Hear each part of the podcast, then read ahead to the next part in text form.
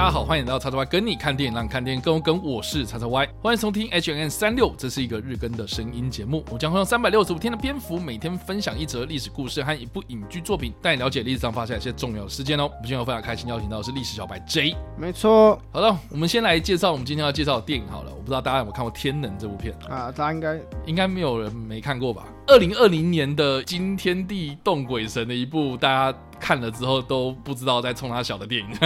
对。对啊，好了，我们今天要聊了《天能》。呃，这个其实我们不是要来说怎么说啊，《天能》在什么时候上映？我们其实我们再来聊聊是《天能》的第一幕开场戏，音乐厅里面呢就释放毒气，然后有这个人质危机这样子一个故事。我不知道大家知不知道有没有这个印象？这样子。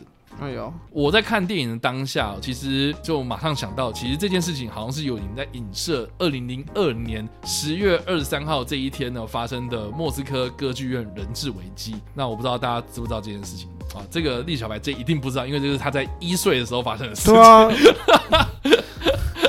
二零零二年那时候，我印象非常深刻，因为那时候我国中。这件事情呢，其实讲简单一点，就是说有四十个车臣共和国的歹徒啊，他们就闯到了莫斯科轴承厂文化宫大楼的这个剧院里面，就挟持了八百五十名人质，就要求这个俄罗斯政府呢，要立刻的将军队撤出车臣共和国。那这个挟持的事件发生后的第四天哦，俄罗斯军警他们就派出了他们的特种部队，也就是所谓的阿尔法小组哦，就在这个表演厅里面就释放了含有这个芬太尼的麻醉毒气哦，就强行攻坚哦，就击毙了三十九名绑匪，然后结束了这场危机。但是呢，八百五十名的人质之中呢，总共有一百二十九名的人质因为吸入了芬太尼之后呢，就产生了身体不良反应而死亡。所以大家都知道，这个俄罗斯我们常常会讲嘛，就是说遇到问题，他们就解决。制造问题的人吗？对，就不会有问题这样。所以其实这个俄罗斯的做法在当时就是引起很大的争议啊，然后大家都在抨击啊，说俄罗斯你们怎么可以这样做啊？有人没的这样子啊。可是呢，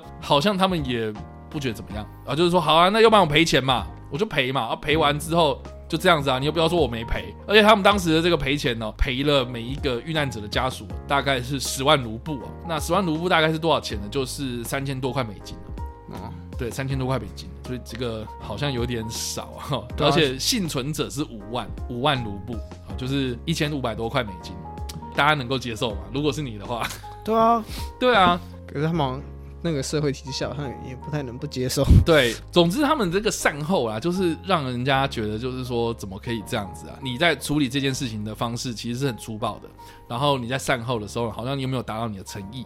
好像人命就是这个样子嘛，我就觉得你就值十万卢布这样。对于这些遇难者家属或是幸存者来说，其实都是另外一种伤害啊。但不管怎么样啦，就是说《天能》这部片在一开始用这样的方式，然后去呈现他们这个解救人质危机啊，其实这个也算是一个 呈现俄罗斯政府的某一种强硬作风啦。好啦，这个其实就是蛮简单的一个历史故事啊，但是它其实引发的是背后呃俄罗斯。斯跟车臣之间的关系嘛？那我不知道大家知不知道车臣这个国家到底是在哪里哦？哎，我们问看历史小白 J，知道车臣在哪吗？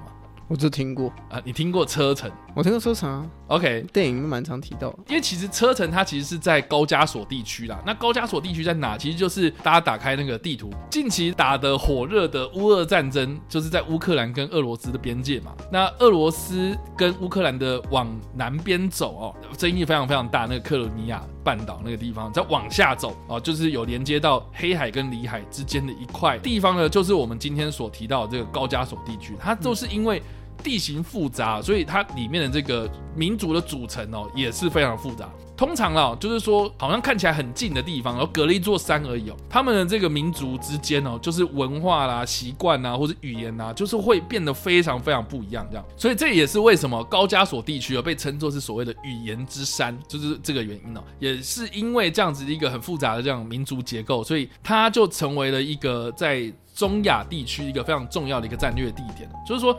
长期以来，当时的这个俄罗斯帝国啊，或是这个后来的苏联政府，他们啊、对于这块地区啊，就是有实施很强力的这样子的控制区域啊，然后直到在二战结束啊、到冷战结束之后，这个苏联解体嘛，那这块地区呢，也因为这种复杂的民族，他们就开始讲说要独立这样子。那当时的这个车臣呢，其实就跟苏联啊就有很严重的这样冲突啊，甚至是在苏联解体之后，这个高加索地区也发生了类似像是这个在南斯拉夫内战这样的一个民族独立分离主义的运动，就被认为是中亚的。火药库哦，那当时就是以这个伊斯兰教为主要信仰的这个车臣呢，就跟俄罗斯爆发了两次的车臣战争哦，而且这个车臣就一度击退了俄罗斯军队，要建立这个实质的独立政权。但是在第二次的车臣战争爆发之后呢，俄罗斯就再度的掌控了车臣地区哦。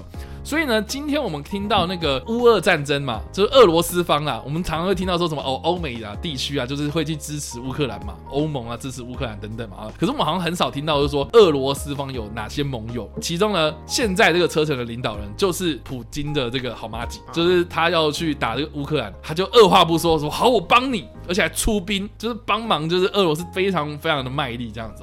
所以其实现在这个车臣呢，其实也是再度的回到俄罗斯的掌控之中了。哦，所以呢，你就可以知道说，其实车臣内部对于俄罗斯的统治或是这种亲俄的政权呢，一直都是非常非常不满。所以他们有组织的很像是恐怖分子，他们或是他们自己所称的这样子的一个呃，算是自由斗士吧，就是这种比较激进的分子，就是会去寻求这个车臣独立这样。所以。莫斯科歌剧院的人质危机呢，我们刚刚有提到嘛，就是说这四十个人都是来自车臣嘛。那这车臣他们的诉求其实就是一直要主张，就是说俄罗斯你们政府的军队你们要撤出车臣境内啦，希望车臣独立啊，哦，你们希望你们的俄罗斯的这样子一个控制啊，哦，可以撤出我们车臣这块地区，这样子让车臣人能够决定车臣的未来，这样。所以其实后来啊，就是说我们刚刚有提到嘛，就是在第二次的车臣战争之后，俄罗斯他再度的掌控这个车臣地区之后呢，就车臣就开始实施他们所谓的游击战术啊，哦，就是从这种比较大规模的反抗变成是小规模的冲突。所以这个二零零二年的这样子一件事情，其实就反映了就是俄罗斯跟车臣之间的那种关系。而且呢，当时的这个普丁政府呢，对于人质事件的这种恐怖分子实现的这样比较强硬的态度啊，就是当场击毙哎，你连谈都不谈哦，然后这样强攻，而且连人质的死活也不想管哦，所以其实都让大家就是也很有争议这样的，包括现在嘛，如果觉得普丁好像就是也是一样的态度在做这件事情，我不知道该说什么。所以总之啦，我们今天所提到的这件事情是发生在二零零二年，那经过了二十年，好像普京，你看他还在。他的这个总统大位上，嗯，是非常非常的令人难以置信。好啦，所以以上啊，这个就是我们今天所分享的历史故事。那一分是哇，那五分是哇哦，那易小白这你会给几分呢？哇哦，哦，好的，三到四，三啊，三到四，对，啊，就这样，哦。怎么了？好吧，那这算。没有嘛，就是这个东西离我有点久。OK，然后去，可是我觉得一部分是就是可能真的很多人看过《天能》，嗯，但可能应该大部分人都不知道他可能是有可能，就是是来自于这可能。哎、欸，其实其实我在看电影的当下，我就马上想到你要给的，可是我觉得是因为你知道啊。对，但是但是我发现就是。二零二零年的观众们好像根本就没有想到，或是他们根本不知道这件事情，不会连接这么快啊。如果在他们在看那个首场的动作戏的时候，他们就是会觉得说，哎哎，我怎么会有一个人，然后突然就射那个倒转的那个子弹这样子而已。嗯，他们就只注意到这些，他们没有注意到就是说，呃，他是在影射那个二零零二年的这个车臣恐怖事件的。对啊，对啊，所以像我就像我刚刚所说的嘛，就是很多人一来是他可能完全不知道这件事情，就跟我一样；二来是他可能连接没有那么快。